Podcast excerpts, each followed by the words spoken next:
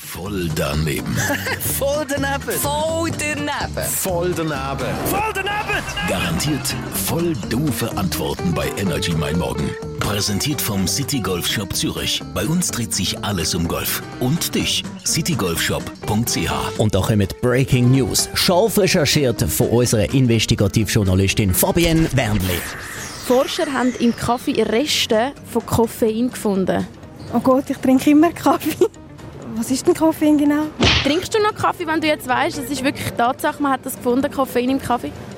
Ja, wenn, wenn, wenn ich weiß, wenn ich weiß, zum Beispiel wenn ich rauche, dann weiß ich auch irgendwann sterbe ich. Also das ist Aber schon ein bisschen ein mulmiges Gefühl jetzt, wo du weißt, dass es Koffein im Kaffee hat, oder nicht? ja irgendwo tun schon, aber man muss sagen, ja, ich trinke es immer noch. Ich weiß nicht, wie schockiert du darüber bist. Die Forscher haben im Kaffee Reste von Koffein gefunden.